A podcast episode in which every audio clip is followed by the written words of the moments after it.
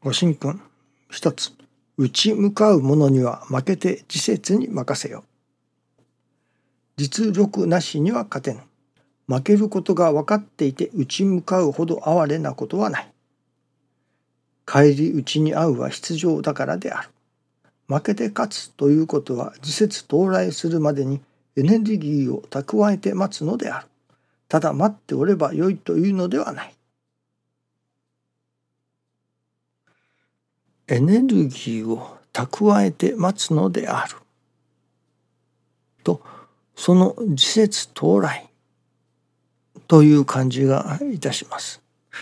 今日から何か新しく変わる新しいものが開けてくる時節到来というものを感じます。と申しますのはある方の投稿を読ませていただきなるほど。難儀な人困っている人そのことを祈る心持ちができてくる。祈らずには折れない。その人の助かりを願わずには折れない。心が起きてくる。そして何をするか。祈る。まあ最初は陰ながら祈る。ということでしょうね。まあそれ以上にはなかなかできませんからね。やはり難儀な人の見聞きしたらその人の助かりを陰ながら祈らせていただくということがまず最初に私どもがなすことでしょうね。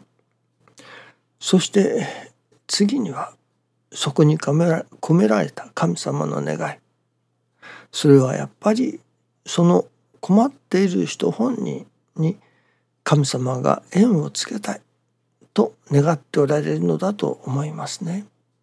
ですからそこにいわゆるその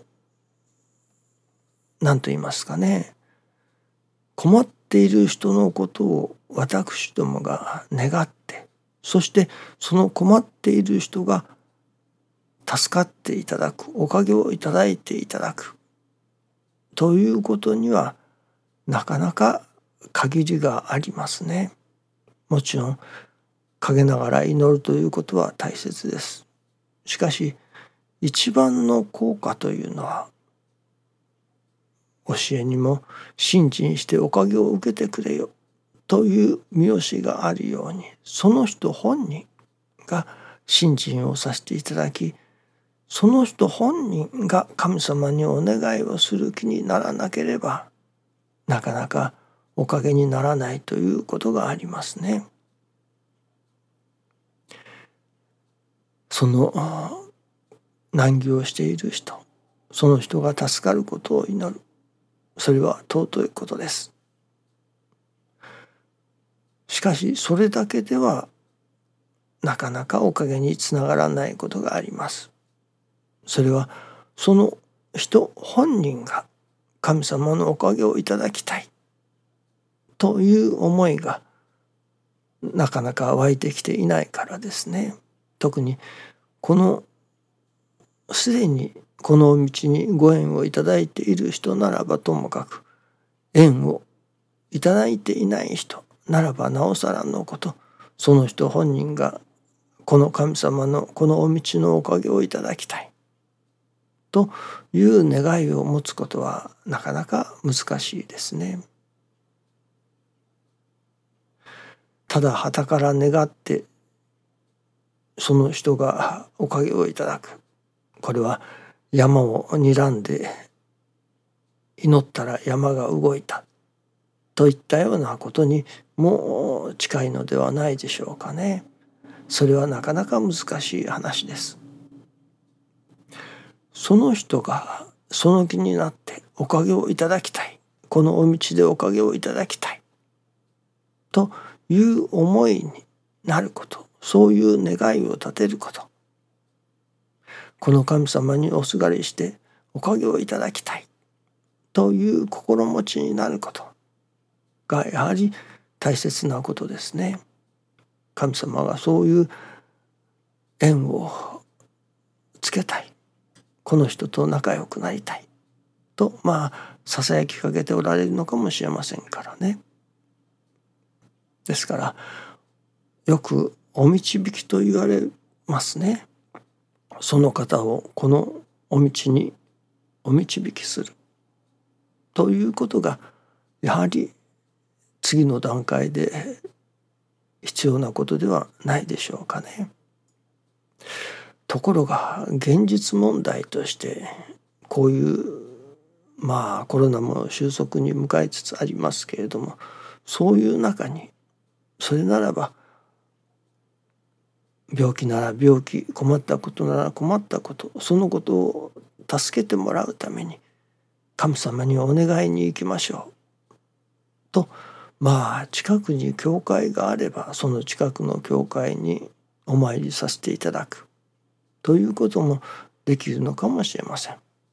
私などはそれこそ月に1回会っていたそのある教霊会に参加させていただいたりいたしておりましたけれども教会は100キロ以上ありましたのでお参りしたことはありませんでしたが教霊会はすぐ2 3 0分のとこでしたので月にお参りさせていただいておりましたがそういう近くに何か教霊会場であったり教会であったりするところがあればそこにお導きするということもできるのでしょうけれどもね。